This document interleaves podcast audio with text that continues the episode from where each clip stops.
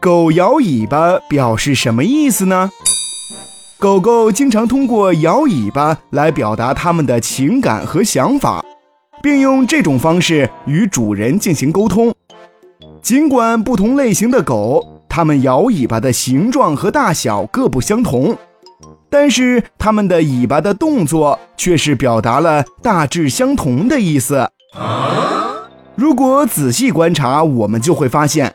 狗狗摇尾巴的时候，有时会向自己的右边摇，有时又会向自己的左边摇。